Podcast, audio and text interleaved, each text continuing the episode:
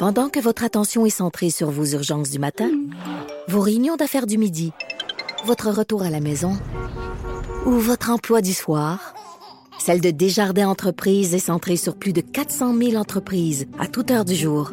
Grâce à notre connaissance des secteurs d'activité et à notre accompagnement spécialisé, nous aidons les entrepreneurs à relever chaque défi pour qu'ils puissent rester centrés sur ce qui compte, le développement de leur entreprise. Appelez ou textez au 187 Cube Radio. 1877 827 2346. Cube Radio. Cube Radio. Alors, euh, mon Alors, Guy Nantel qui fait fait. son annonce, on va aller l'écouter et on analyse tout ça avec Gilles Duceppe euh, par la suite. Et je vous annonce aujourd'hui que c'est avec grand plaisir que je me porte à la candidature pour devenir chef du Parti québécois. Euh, j'ai eu une longue période de réflexion, ça se comprend. Quand on embarque dans ce type d'entreprise-là, ben évidemment, il faut d'abord être certain qu'on fait le bon choix et aussi qu'on le fait pour les bonnes raisons. Évidemment, je- il y a des sacrifices à faire, il y a un prix à payer pour ça. Je mets en veilleuse une euh, carrière artistique qui me comble au plus haut point et qui, euh, évidemment, fonctionne très bien aussi. J'accepte aussi de moins voir ma famille pendant une certaine période de temps pour vous voir un peu plus souvent, vous, les journalistes, qui allez certainement devenir ma deuxième famille, j'en suis convaincu, n'est-ce pas? Euh, blague à part, euh, c'est certain que c'est un, c'est un bonheur pour moi, mais la raison pour laquelle j'ai décidé d'embarquer dans cette aventure-là, je pense que le Parti québécois a besoin d'être restructuré, a besoin d'être assumé, a besoin certainement d'être décomplexé et a besoin d'être uni également. Euh, le Parti québécois et le mouvement souverainiste au grand complet ont besoin d'être unis j'irais même peut-être jusqu'à dire la société québécoise qui depuis un certain nombre d'années, selon moi, euh, est remplie d'une multitude de lobbies et de groupes qui défendent chacun leurs intérêts personnels, mais qui malheureusement euh, ont un espèce de problème, c'est qu'il manque d'unité dans la société québécoise. Alors, je pense qu'on est dû pour un grand projet collectif euh, qui va permettre à tout le monde de pouvoir s'épanouir et à une société d'être un peu plus fonctionnelle. Et ce que j'entends par une société fonctionnelle, c'est que je pense que pour qu'une société fonctionne et qu'il y ait une certaine cohésion sociale, ben on doit adhérer, tout le monde, on doit converger vers une culture euh, commune et on doit certainement aussi adhérer à une nouvelle constitution, peut-être soit-on-le un jour, qui affirmera haut et fort la pérennité de la langue française en Amérique du Nord et bien sûr euh, d'autres valeurs qui nous sont chères comme l'égalité entre les hommes et les femmes, la séparation entre le religieux et euh, l'État, l'intégration des personnes issues des communautés culturelles, la protection des minorités sexuelles, la protection indiscutablement de l'environnement. Alors, c'est grosso modo ce que je souhaiterais avancer euh, comme sujet dans la prochaine campagne. Et je terminerai en souhaitant aussi bonne chance aux trois autres candidats qui se sont manifestés, peut-être à d'autres aussi qui, euh, qui viendront. Selon ce que j'ai entendu à date, les autres ont aussi euh, de très bons points, de, de bons arguments. Alors moi, je souhaite pas gagner parce que je suis Guy Nantel, je souhaite pas être euh, couronné parce que je suis une personnalité connue. J'espère que les gens qui voteront pour moi trouveront que c'est cohérent ce que je dis et que ça résonne pour eux, que ça a une certaine résonance selon leurs valeurs. Et euh, comme je vous dis, j'espère une campagne propre qui sera axée euh, davantage, euh, ben, essentiellement sur euh, des débats d'idées puis euh, des arguments. Alors voilà, ma vie entre dans une nouvelle phase et le Parti québécois entre dans une nouvelle ère qui sera positive et victorieuse, souhaitons-le. Politique, M. Nantel. C'est pour un handicap au départ? Euh, ben, je suis pas néophyte dans mesure où ça fait 32 ans quand même que je fais euh, de l'humour social politique. Donc, je j'ai jamais évidemment fait de politique active, mais je me suis toujours très intéressé à la politique. Euh, il y a des désavantages. Sylvain Gaudreau annonçait euh, que c'était un avantage d'être euh, expérimenté comme lui. Je suis tout à fait d'accord, d'avoir 15 ans d'expérience à l'Assemblée nationale. Moi, je viens avec beaucoup d'humilité. Je vous assure que j'ai beaucoup de choses encore à apprendre en politique. Par contre, j'ai aussi des avantages, c'est que je suis pas un politicien conventionnel. Je pense que j'ai des forces que d'autres ont pas. La capacité de communiquer directement avec le public, avec le peuple, d'être proche du monde, de, de, de savoir vulgariser, tout ça, ça a aussi une valeur en politique. Je pense que les gens en ont un peu assez, pas juste ici au Québec, mais euh, en Occident, on peut dire, de l'espèce de, de carrière conventionnelle, euh, excusez-moi, euh, qui fait en sorte que tout le monde... euh, prend à peu près le même chemin. Je sais que je me suis fait euh, reprocher par beaucoup de monde. Tu sais, la blague euh, passe tout le temps. Là, un clown dans un parti de clown, là, je pense qu'en en humour, c'est important d'être original. Fait que vous n'êtes pas obligé de la répéter euh, mille fois, celle-là. mais je pense que sais, on se pose pas la question euh, à, savoir euh, pourquoi, un, je sais pas, un animateur de TVA devient président de l'Assemblée nationale ou euh, pourquoi un gars qui organise une grève étudiante devient chef d'un parti politique ou pourquoi un professeur de théâtre devient premier ministre du Canada. alors, je vois pas pourquoi les humoristes auraient une espèce de, de marche supplémentaire à, à monter.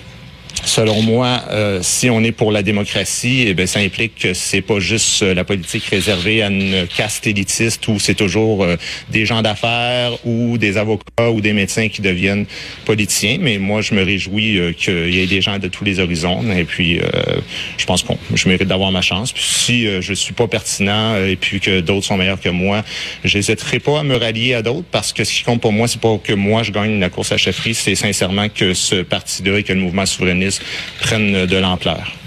Vous avez déjà déposé votre bulletin de candidature? Ou vous avez simplement pris votre carte de membre ce matin? Je viens juste de signer le bulletin de candidature et ma carte de membre en même temps. Avec des conditions, là. Oui, oui, bien absolument. Avez-vous l'intention de vous présenter, que vous gagnez ou non, à la prochaine élection?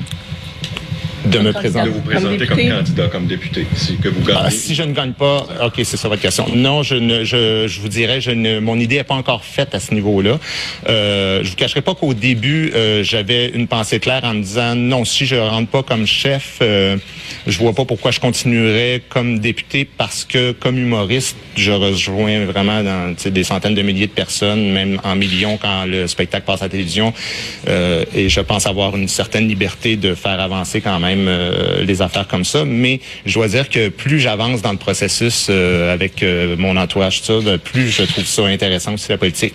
Alors, j'ai même parlé avec un des autres candidats en évoquant la possibilité que ça pourrait se faire, mais l'idée n'est pas encore faite là-dessus. Vous avez dit que ben, une question qui déchire beaucoup le Parti québécois. Est-ce que vous êtes un candidat d'un référendum rapide ou si vous êtes le candidat de quelqu'un qui va d'abord prendre le pouvoir, établir une gouvernance et de, voir à mesure quand les conditions gagnent. Oui, ben, les, conditions gagnantes, euh, on les attend pas, on les fait. Hein? Euh, je suis désolé euh, pour euh, ceux qui sont attentistes, mais moi, j'ai toujours cru que si le pape arrête de parler de religion puis qu'il se dit on va commencer à en parler quand les églises vont être pleines, je pense qu'il se trompe.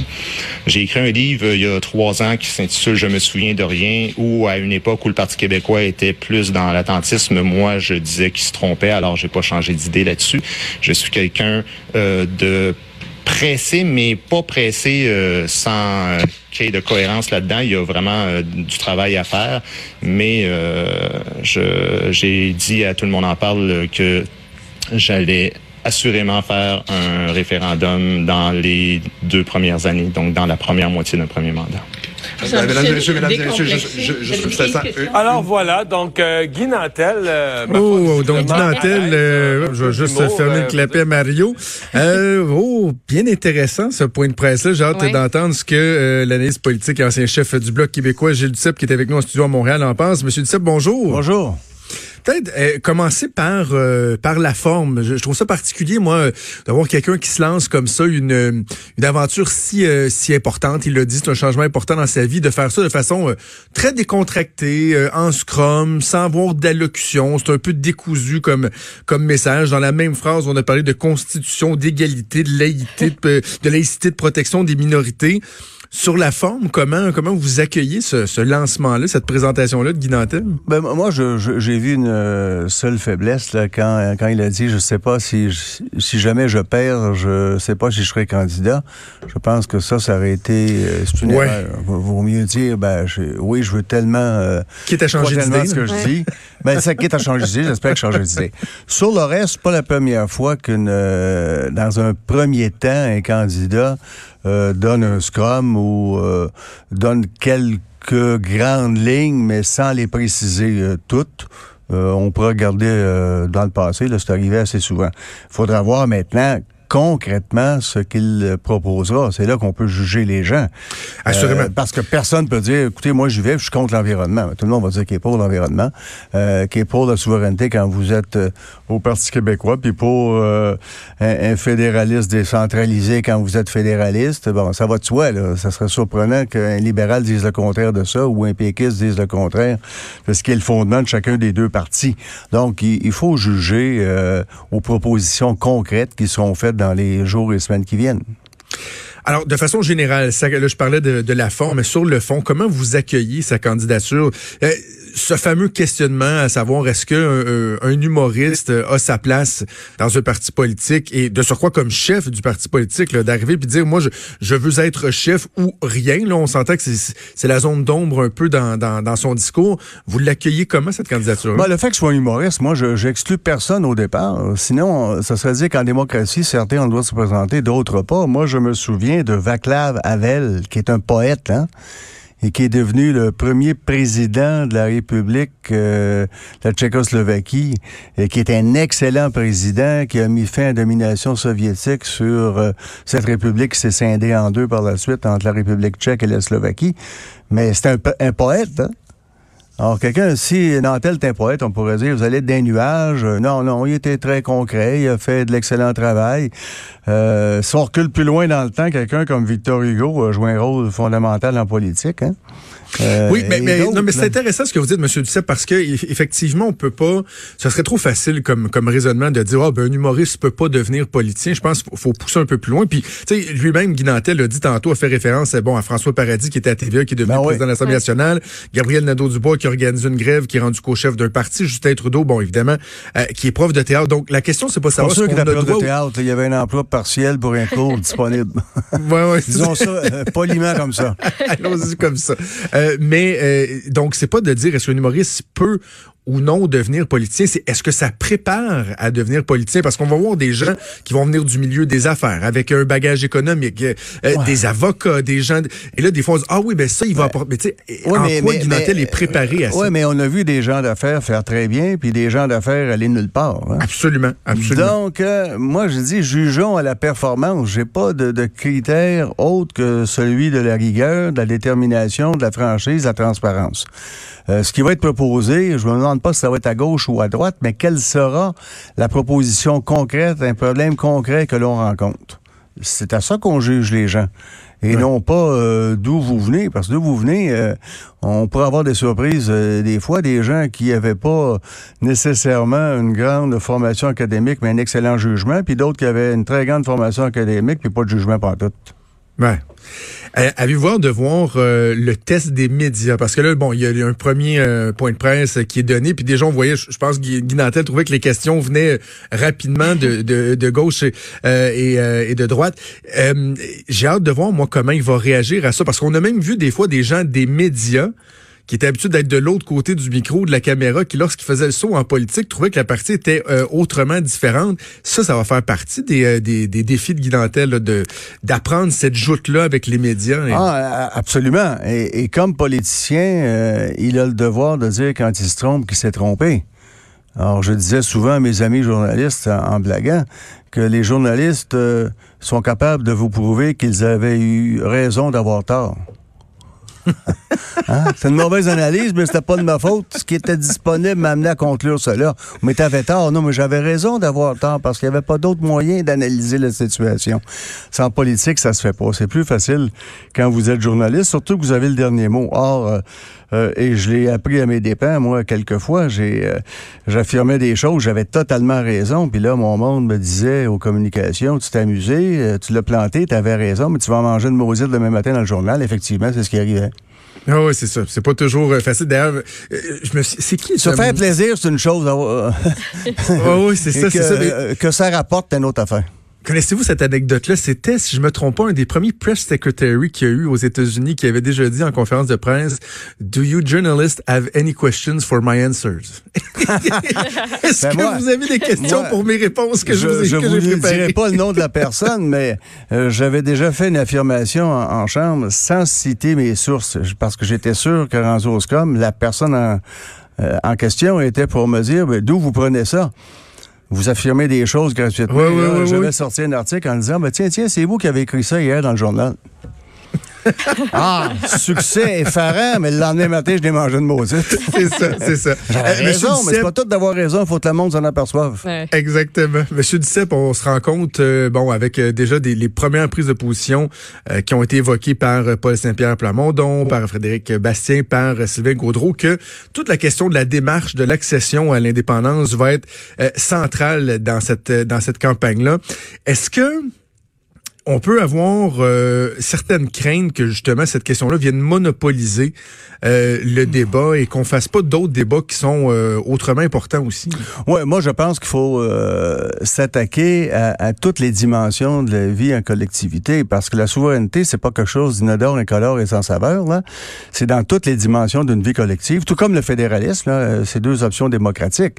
Alors il faut apporter des propositions euh, en, en fonction de notre euh, orientation, mais qui répondent clairement au problème qui est posé. Et, et je prendrai deux exemples dans ça. Euh, Jacques Parizeau, en 89, n'avait pas proposé de référendum. Hein? Et qui euh, peut douter que Parizeau était euh, euh, n'était pas un véritable souverainiste. Hein? Euh, ben, il savait que c'était pas le temps. Euh, Lucien Bouchard a failli déclencher une élection en, en, en 1998, au tout début de l'année, contre Daniel Johnson. Il a hésité quelques jours, puis ils ont- ils l'ont remplacé par Charest, euh, tout foutu en l'air, mais il était bien placé pour tenir un référendum euh, par la suite. Le Bloc, nous, euh, contrairement à ce que certains euh, disent souvent, on a parlé énormément de souveraineté, tant et si bien qu'un souverainiste très tiède comme Jacques Parizeau disait que le Bloc était le phare du mouvement souverainiste, le fer de lance, parce qu'on tenait des débats, on faisait concrètement. Mais il faut sortir euh, de ce carcan dont on veut savoir la date, puis combien de Ben slogans oui. va-t-on crier en deux minutes? Tu sais, on peut bien crier « je veux un pays ben, 50 fois en deux minutes ». C'est pas ça qui convainc les gens. Il faut être concret et démontrer concrètement en quoi la souveraineté, c'est un plus pour euh, les Québécois et les Québécoises et tous et toutes les Québécois et Québécoises sans exception. Dans une course à la chefferie, M. Duceppe, on s'entend que l'objectif, c'est de se faire élire par les gens qui vont voter, donc les militants. Bon, dans le cas du Parti québécois, on peut dire maintenant les, les sympathisants, parce qu'on va ouvrir euh, aux sympathisants. Ouais. Donc, des fois, on se dit, ben, de toute façon, on parle pas au public en général, on parle aux gens qui vont nous, nous élire chef d'un parti avant qu'on aspire à devenir euh, chef d'une province ou d'un pays.